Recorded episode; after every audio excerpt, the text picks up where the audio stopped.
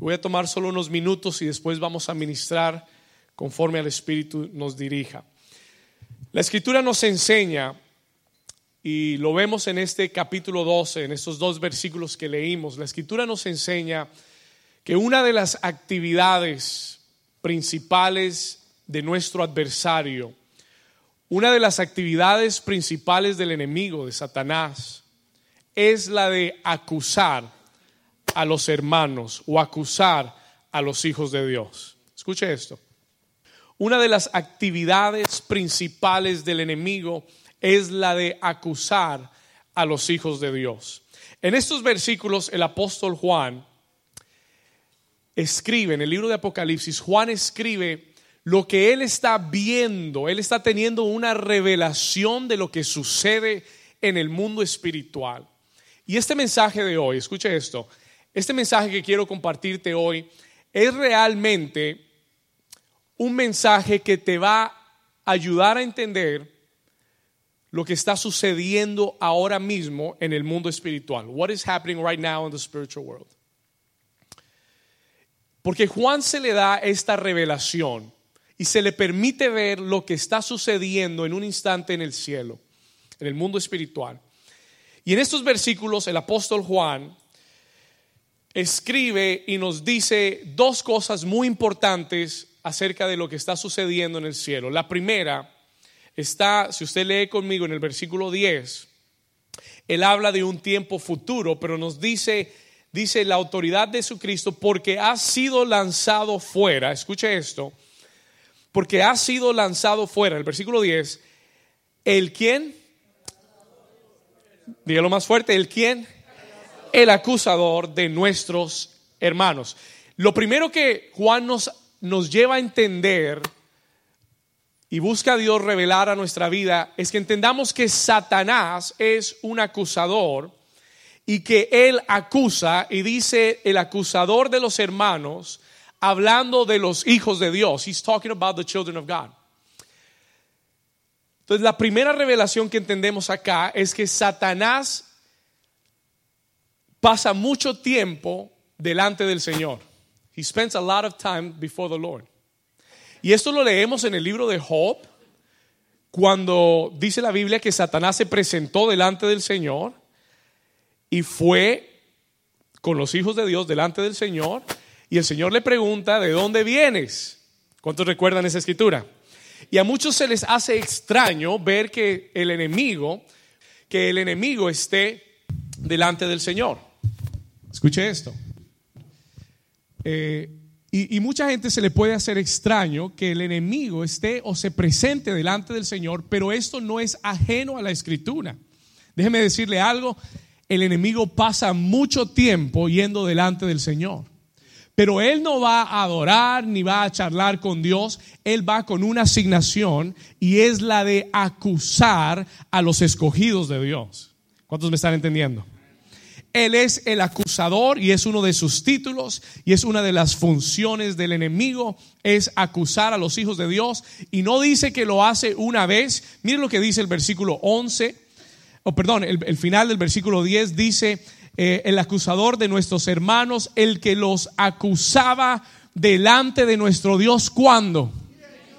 Escuche esto, no dice solamente que los acusa, y, escuche, no dice que acusa a los impíos, no dice que acusa a los inconversos, dice que acusa a quienes. ¿A quiénes? A los escogidos de Dios, a los hermanos. Y no dice que los acusa un solo día, dice que los acusa cuando? De día y de noche. Escuche esto, porque esto es muy interesante. Porque esto nos habla de la operación del enemigo aún hoy en nuestros días. Si usted lee el libro de Zacarías, el capítulo 3, el libro de Zacarías, el profeta Zacarías, también tiene una visión divina y él ve por revelación de Dios que el sumo sacerdote Josué, había en, el día de, en los días de Zacarías un sumo sacerdote sobre la casa de Dios llamado Josué. Y el profeta Zacarías tiene una visión. He has a vision. Y en su visión, él ve al sumo sacerdote Josué delante de la presencia del Señor y ve a Satanás parado al lado del sumo sacerdote. Ahora, diga conmigo, el sumo sacerdote. ¿Usted sabe quién era el sumo sacerdote para Israel? Era la autoridad espiritual más alta de toda la nación. Mira lo que dice Zacarías capítulo 3 versículo 1. Zechariah 3:1. El profeta Zacarías escribe esto y dice, "Me mostró al sumo sacerdote Josué, el cual estaba delante del ángel de Jehová, y quién estaba ahí también? Y Satanás estaba a su mano derecha para qué? ¿Cuántos están viendo el cuadro aquí? Satanás está en continua acusación de los hijos de Dios delante de Dios. Y fue a acusar no a un impío, no a un pecador, fue acusar al sumo sacerdote de la nación, the high priest of the nation, delante de él para acusarle. Y este texto nos da una, escúcheme bien, una mirada de cómo opera el mundo espiritual, how the spiritual world operates. Y es algo que Dios hoy quiere traer revelación a tu vida, porque el enemigo es el acusador de los hermanos. Y lo más interesante para mí, escucha esta parte, porque esto es muy importante, lo más interesante es que las acusaciones que el enemigo está llevando delante de Dios no son acusaciones falsas. ¿Alguien está aquí conmigo todavía? Eh, escúcheme bien, porque Satanás sabe que él no puede mentirle a Dios. Él sabe que él no puede irle con mentiras a Dios, que él no puede presentársele a Dios con mentiras. Entonces Satanás va y lo interesante de las acusaciones que él lleva delante de Dios es que son acusaciones legítimas. They are legitimate accusations. ¿Alguien está aquí conmigo? Son acusaciones legítimas acerca de los hijos de Dios. Están basadas en, son acusaciones legítimas delante de Dios. ¿Y saben por qué el enemigo lo hace? Do you know why the enemy does it? Le voy a explicar la razón por qué. Porque Dios, diga conmigo, Dios es un Dios justo.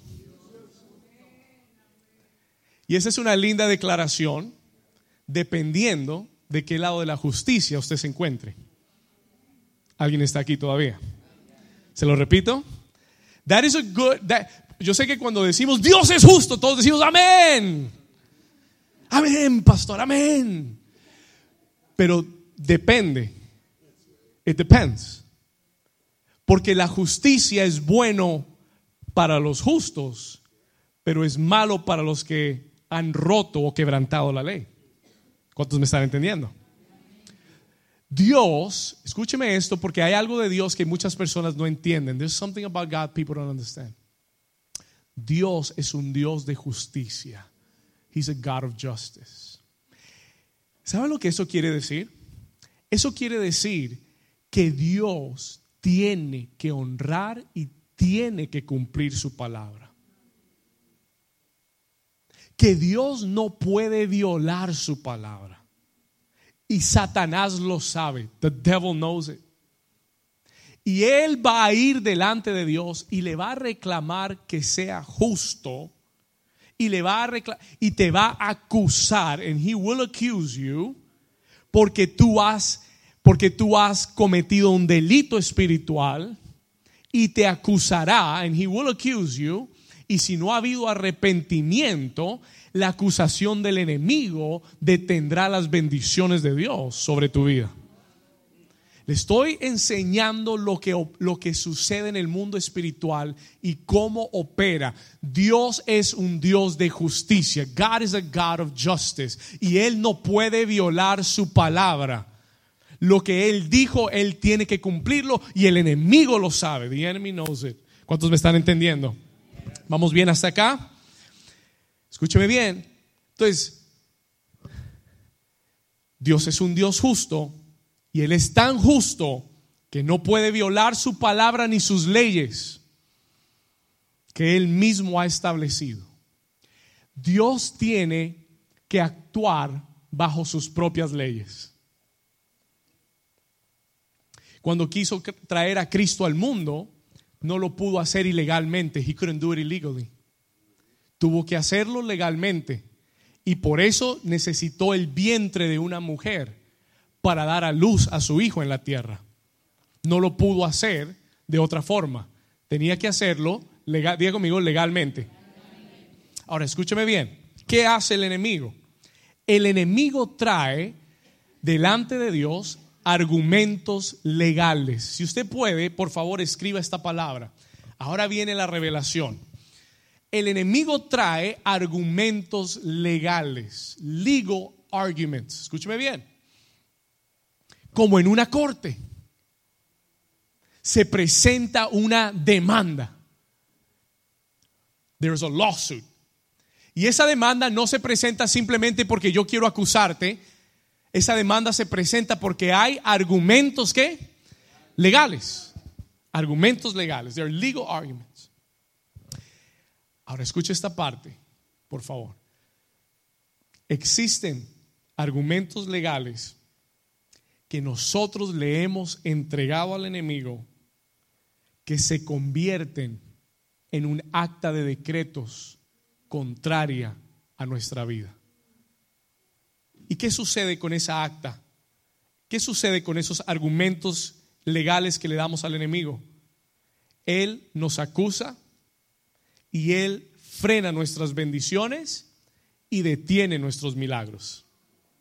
Se lo voy a repetir una vez más. I'm going to repeat it one more time.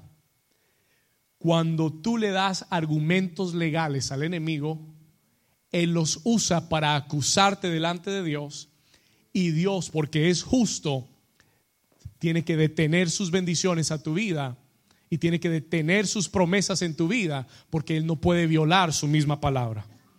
Se lo voy a explicar mejor. ¿Cuántos me están entendiendo? ¿Vamos bien? Eso es como cuando alguien te pone una demanda en una corte.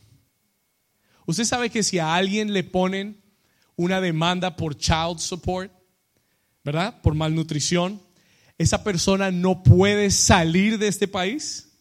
No lo dejan salir de la nación. If you have, si usted tiene una demanda, la ley no le permite.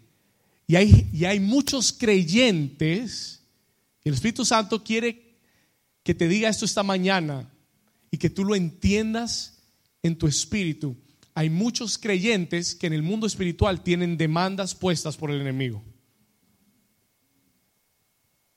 Y muchas bendiciones están siendo detenidas en tu vida porque hay una demanda en tu contra. Y tú ni siquiera te has dado cuenta. ¿Alguien está aquí todavía? Ok, se va a poner mejor. This is going to get better. Pastor, muéstreme eso en la escritura. Show me that in the scripture. Escúcheme bien. Le voy a dar algunos ejemplos claves. Voy a comenzar con este. La falta de perdón. The lack of forgiveness.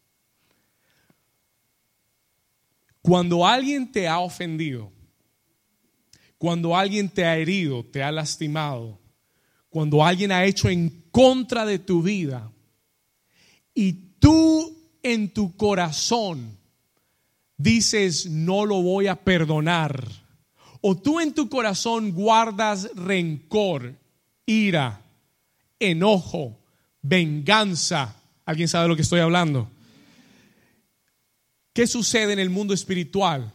Hay una demanda que el enemigo entonces toma y pone en tu contra, and he places against you, para detener tu sanidad para detener tu bendición, para detener tus milagros, to stop your miracles. ¿Por qué, pastor? Porque Dios mismo lo declara. Si usted va conmigo al libro de Mateo capítulo 18, Matthew 18, acompáñeme ahí o anote esta cita rápido. Mateo 18, escuche esto, versículo 32, el Señor Jesús dice estas palabras, verse 32. Él dice, entonces llamándole su Señor, le dijo, siervo malvado, toda aquella deuda te perdoné porque me lo rogaste. Versículo 33. ¿No debías tú también tener qué cosa? misericordia de tu consiervo como yo tuve misericordia de ti. Versículo 34. Entonces su señor enojado le entregó a los verdugos, diga verdugos.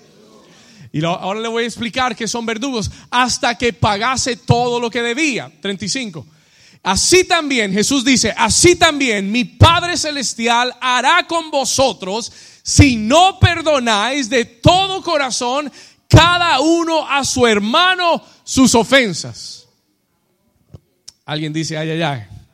Entonces, cuando yo estoy viviendo una vida, aún como creyente, de, con, falta de perdón en mi corazón, que no he perdonado a un hermano que me ha ofendido, que no he perdonado a un cónyuge que me ha ofendido, que no he perdonado a un jefe o a alguien que me ha hecho injusticia o me ha hecho mal. Cuando yo guardo la falta de perdón en mi corazón, el Señor dice, te entregaré a los verdugos.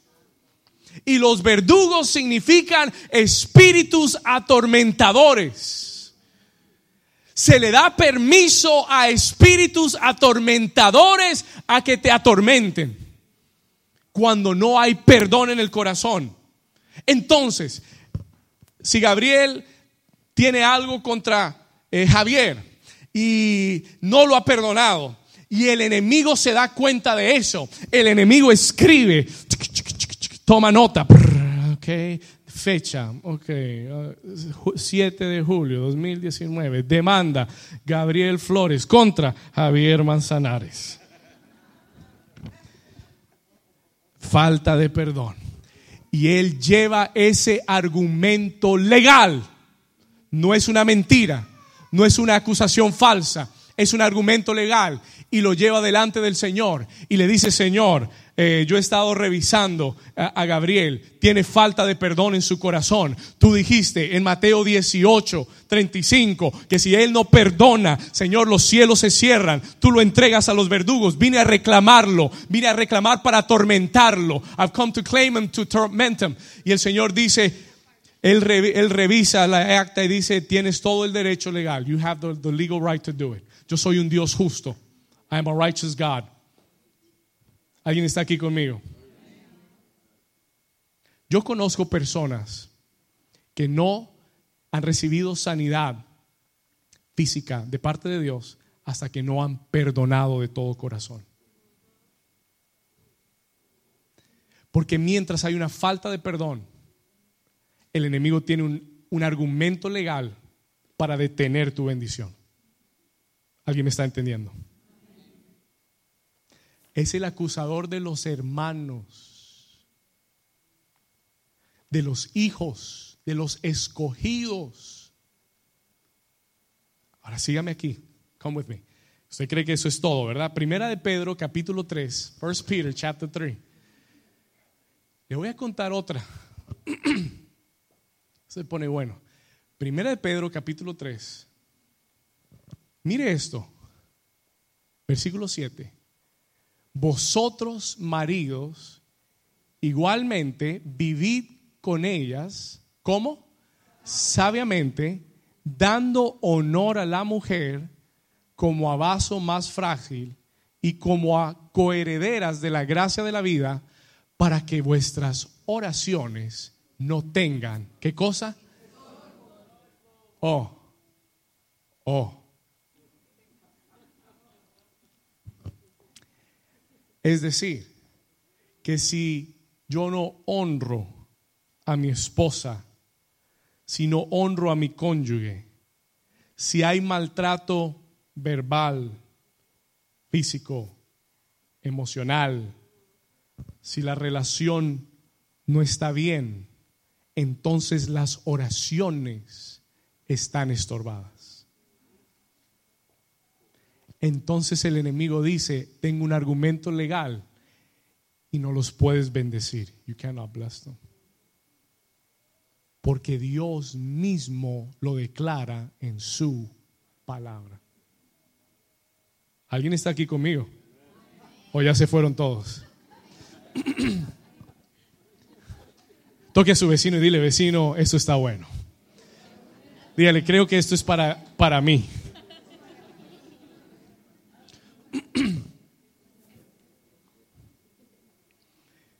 cuando el trato al cónyuge no es de honra, tú le das al enemigo un argumento legal. You give the, devil a legal argument against your life. En Efesios 4, Pablo dice, no deis lugar al diablo. Y él habla de la mentira. La mentira le da al enemigo argumentos legales. Porque él es el padre de la mentira. Y cuando tú vives una vida de mentira, el enemigo tiene argumentos legales sobre ti para robar tus bendiciones. ¿Alguien me está entendiendo? Yo no puedo ser un mentiroso y pedirle a Dios que derrame sus bendiciones sobre mí. I can't. Porque Dios aborrece la mentira. Tú no puedes estar haciendo trampa en tu negocio y pedir a Dios que te prospere. ¿Alguien está aquí conmigo? Tú no puedes estar mintiendo en tu declaración de impuestos y pedirle a Dios que traigas sobreabundante bendición sobre tu vida. Porque el enemigo tiene un argumento legal y dice, ¿sabe qué? Él mintió. Y porque mintió, tú no puedes bendecirlo. ¿Alguien está aquí conmigo? Hmm. Efesios 4 habla de la mentira, la trampa, palabras corrompidas, palabras que dañan, Tienes que cuidar tus palabras, porque tus palabras se convierten en argumentos legales que el enemigo usa en tu contra. ¿Alguien está aquí? Oh, sí. Dice Proverbios capítulo 18 que de la abundancia de la boca comerá el fruto comerá el fruto, comeremos del fruto de nuestra lengua, que en, que en la lengua está el poder de la vida y de la muerte. Es decir, que si yo hablo muerte, que si yo hablo enfermedad, que si yo hablo pobreza, es un argumento legal que el enemigo usará en tu contra y dirá, pero él dijo que no se puede, pero él dijo que, que, no, que no habrá suficiente para hacerlo, pero él declaró y entonces tu provisión se corta porque no estás hablando la palabra palabra de Dios, estás hablando neciamente. ¿Alguien está aquí conmigo? Por eso tú y yo como hijos de Dios tenemos que cuidar y es mejor a veces morderse la lengua.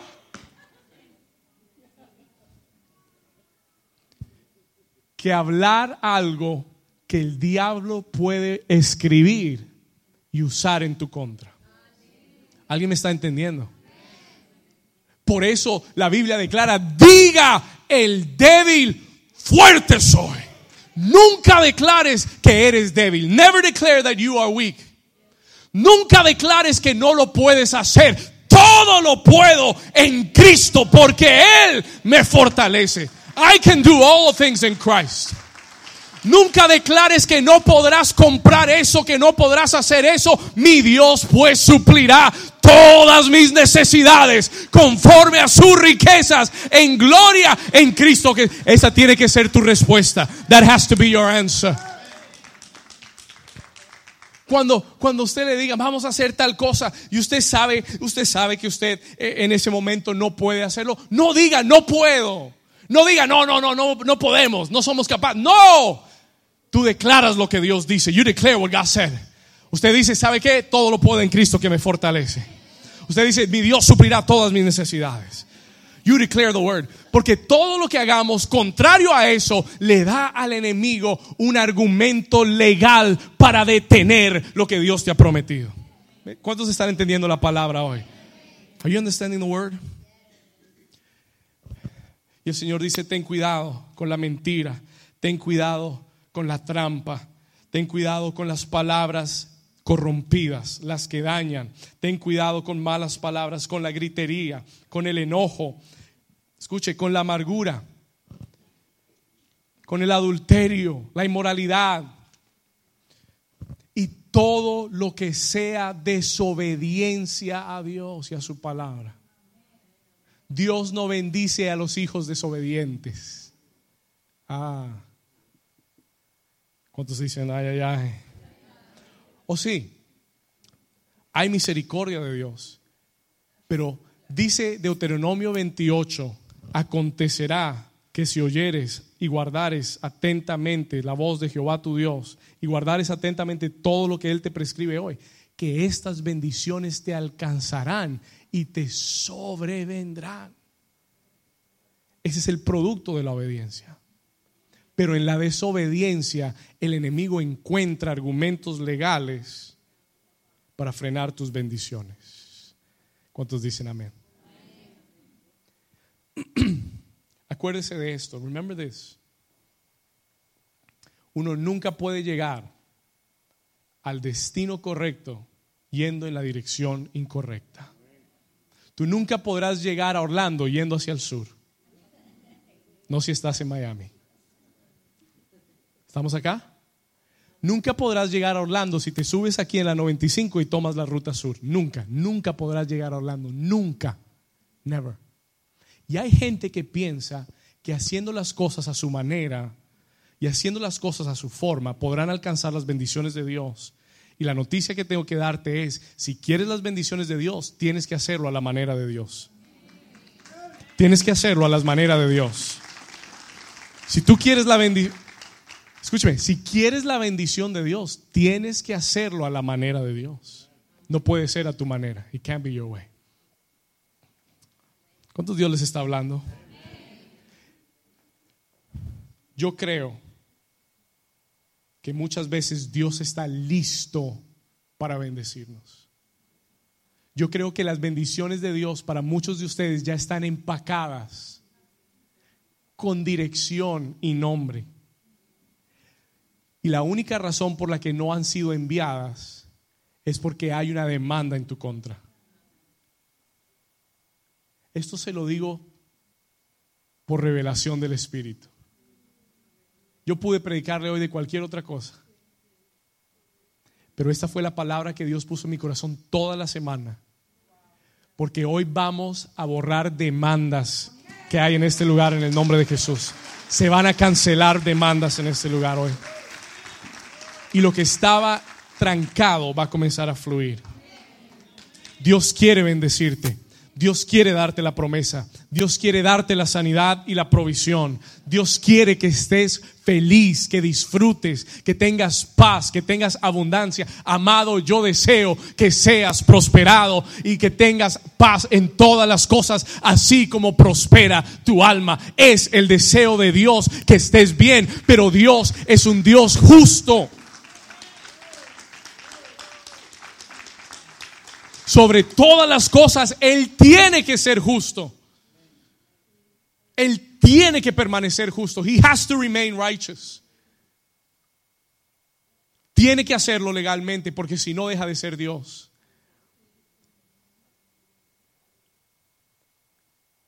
Escuche esto. Vaya conmigo al libro de Colosenses capítulo 2. Colossians chapter 2. ¿Cuántos Dios les está hablando? Oh, this is so good. Colosenses capítulo 2, Colossians chapter 2.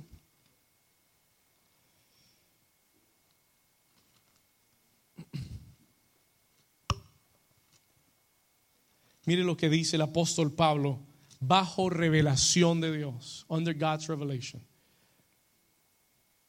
Versículo 13. Escuche esto con mucha atención. Y ahora esto va a tener un sentido diferente. Escuche esto. Colosenses 2:13. Y a vosotros, estando muertos en pecados y en la incircuncisión de vuestra carne, os dio vida juntamente con él, perdonándoos todos los pecados. Versículo 14 que dice, y anulando el acta de los decretos que había contra nosotros, que nos era contraria, quitándola de en medio y clavándola en la cruz del Calvario y despojando a los principados y a las potestades, los exhibió públicamente, triunfando sobre ellos. ¿En dónde? En la cruz del Calvario. Alguien dice amén. El apóstol Pablo declara que nosotros estábamos muertos en delitos, diga conmigo delitos y pecados. Y que cuando estábamos muertos en delitos y pecados, Cristo nos dio vida juntamente con Él. Y perdonándonos todos los pecados, dice que anuló el acta de decretos. Diga conmigo, el acta de decretos. Ahora escribe esta palabra, acta de decretos. ¿Sabe lo que es o lo que era un acta de decretos? ¿Sabe para qué se usaba? El apóstol Pablo usa esta declaración y lo usa con una revelación espiritual y es algo muy interesante porque en la antigüedad, en las prisiones, afuera de toda prisión, se ponía un acta de decretos.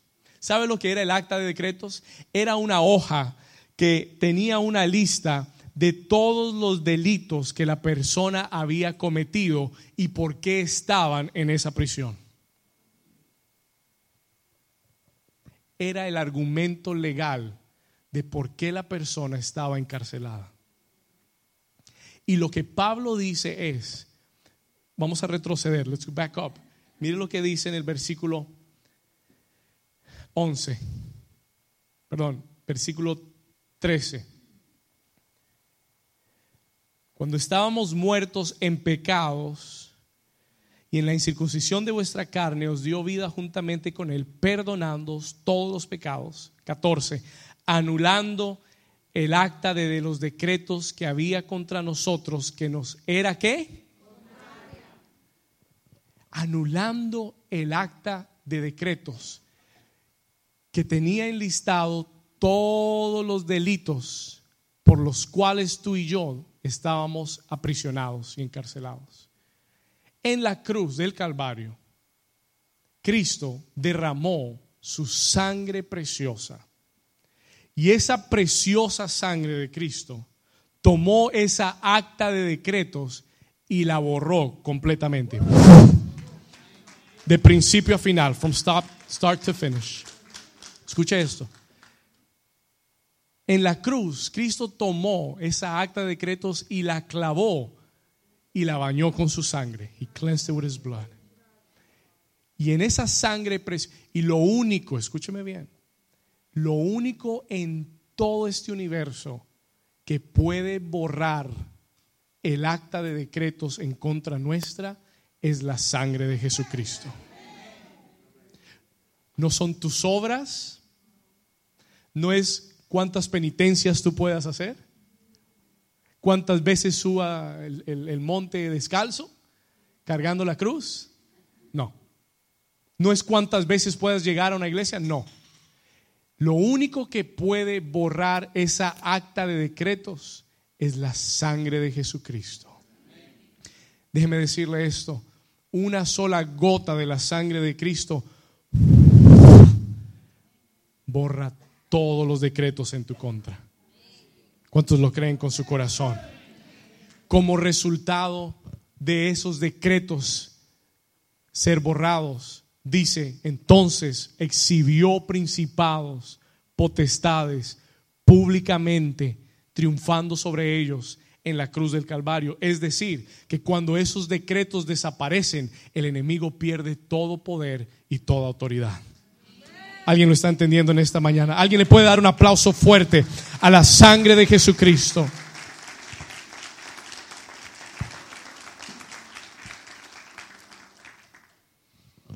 Escuche esto. Hoy Dios quiere que entiendas, y voy llegando al final, I'm coming to the end. Hoy Dios quiere que entiendas que hay muchos argumentos legales que le hemos entregado al enemigo, aún siendo creyentes. Y la sangre de Cristo no es algo que aplicamos cuando conocemos al Señor y se acabó. La sangre de Cristo es algo que todo creyente tiene que aprender a aplicar diariamente a su vida. ¿Alguien me está entendiendo? Se lo voy a repetir una vez más. Escúcheme bien. La sangre de Cristo no es algo que yo aplico cuando conozco al Señor y, lo, y me convertí y declaré el poder de la sangre y se acabó. No.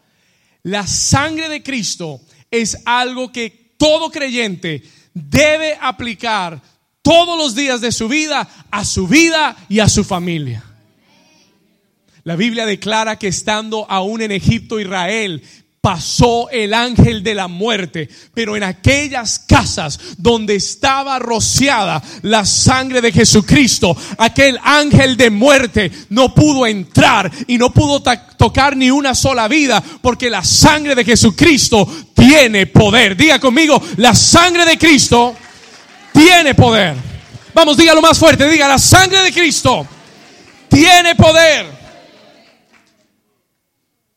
Hay poder en la sangre de Cristo para limpiar todo pecado.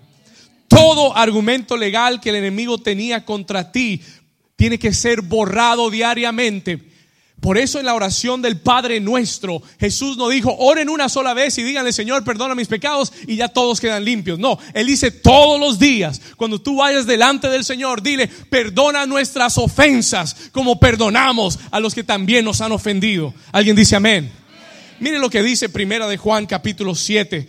Eh, perdón, Primera de Juan capítulo 1 versículo 7. 1 John 1, 7. Mire lo que el apóstol Juan nos enseña. Él dice, pero si andamos en luz, Primera de Juan 1, 7, pero si andamos en luz, como Él está en luz, tenemos comunión unos con otros y la sangre de Jesucristo, su Hijo, nos limpia de qué? ¿Qué es lo que nos limpia de todo pecado? La sangre de Jesucristo, su Hijo, nos limpia de todo pecado. Pero póngale atención a lo que él sigue diciendo, verse 8. Si decimos que no tenemos pecado, nos engañamos a nosotros mismos y la verdad no está en nosotros. Es decir, que esto no es un solo día, aplico la sangre, un solo día, le pido perdón y ya estoy cubierto el resto de mi vida. No, hay pecados, hay fallas que cometemos diariamente y que necesitamos llevar delante de la sangre de Jesús y arrepentirnos y pedir la sangre de Cristo que borre y anule todo argumento legal que el enemigo pueda tener en contra de mi vida y así vivir una vida santificada, justificada y limpia delante de Dios. ¿Alguien está entendiendo? ¿Alguien está entendiendo? ¿Alguien le puede dar un aplauso fuerte a esa sangre poderosa de Cristo? Le voy a decir algo, como pastor, yo practico esto todos los días de mi vida, porque yo no quiero ser como Josué, el sumo sacerdote, y que el enemigo tenga algo de qué acusarme y que el enemigo me lleve delante de Dios y me acuse y, le muestre mis vestiduras y estén lim, y estén, perdón, sucias, contaminadas. Yo entiendo que todos los días yo tengo que estar a cuentas con Dios. Yo entiendo que todos los días hay cosas que yo digo, hago, pienso, actúo, que tengo que llevar delante de Dios. Y el problema de muchos creyentes es que, se, es que nunca están a cuentas con Dios. Ay Señor, tú me entiendes, tú sabes por qué lo hice. Tú conoces mi corazón. Y sigues viviendo tu vida y sigues haciendo lo que... Y tienes una cuenta y tienes una demanda en el mundo espiritual en tu contra. Y después estás llorando, Señor, ¿y por qué? ¿Y por qué no vienen las bendiciones? ¿Y por qué no he visto la sanidad? ¿Y por qué los milagros no suceden? ¿Y por qué esto no pasa? Y si hoy oyes la voz de Dios, vas a escuchar al Señor decir, porque hay demandas en tu contra que no has cancelado y no has llevado bajo la sangre. Pero lo único que tienes que hacer, escúcheme bien, lo único que tienes que hacer es arrepentirte. Tiene que haber arrepentimiento en tu corazón. Señor, yo entiendo lo que hice. Sé que no te agradó sé que no estuvo mal. Y si le fallé a alguien, le pido perdón. Y si le fallé a alguien, voy y me humillo y le pido perdón. Y, y, me pongo a cuentas con Dios y le digo, Señor, que tu preciosa sangre hoy limpie mi vida, limpia mi mente, aplico tu sangre. Lo primero es el arrepentimiento. Lo segundo es la confesión, it is confession. Mire lo que dice el versículo 8, versículo 9, verse 9. Mire acá. Si qué? Si confesamos nuestros qué? Nuestros pecados. Mire qué dice acerca de Dios. Él es qué? ¿Y qué? Ah, Él es fiel y justo. ¿Para qué? para perdonar nuestros pecados y para limpiarnos de toda. No solamente te perdona, te limpia también. Una cosa es perdonar y dejarte con tu sociedad. Otra cosa es perdonarte y limpiarte totalmente. ¿Alguien lo entiende? Él no solo te perdona, te limpia también. He will cleanse you too. Pero si confesamos nuestros pecados. Y tiene que haber una confesión diaria. Y todos los días. Y si hay algo en mi vida que está fuera de orden con Dios, si hay arrepentimiento, hay que meterlo en el orden de Dios. ¿Alguien dice amén? Para que sus bendiciones comiencen a fluir a mi vida. ¿Cómo aplicamos el poder de la sangre? Arrepintiéndonos de corazón, confesando nuestros pecados y declarando con nuestra boca el poder de la sangre.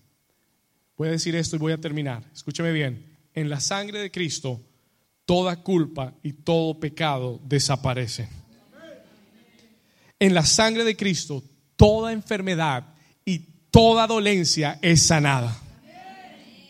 Solo algunos lo están creyendo. En la sangre de Cristo, toda maldición es cortada de raíz. No alguna maldición, toda maldición es cortada de raíz. En la sangre de Cristo, toda acechanza de muerte a tu vida es cancelada en el nombre de Jesús. En la sangre de Cristo, todo argumento legal y toda acta de decretos en tu contra es borrado totalmente. Y en la sangre de Cristo, el acusador de los hermanos es vencido. ¿Cuántos dicen amén? Y por eso dice Apocalipsis 12, después de que habla que el acusador ha sido echado fuera, dice versículo 11, léalo conmigo, Apocalipsis 12, 11, dice, y ellos le han vencido. ¿A quién? ¿A quién? ¿A quién? Al acusador. Y ellos le han vencido. ¿A quién? Y ellos le han vencido por medio de qué? De la sangre del cordero y de la palabra del testimonio de ellos y menospreciaron sus vidas hasta la muerte. Y la iglesia dice, dale un aplauso fuerte al Señor Jesús. Póngase de pie conmigo en esta tarde. Y hoy vamos bajo la unción del Espíritu Santo. Si usted recibe esta palabra, si usted recibe este, esta enseñanza.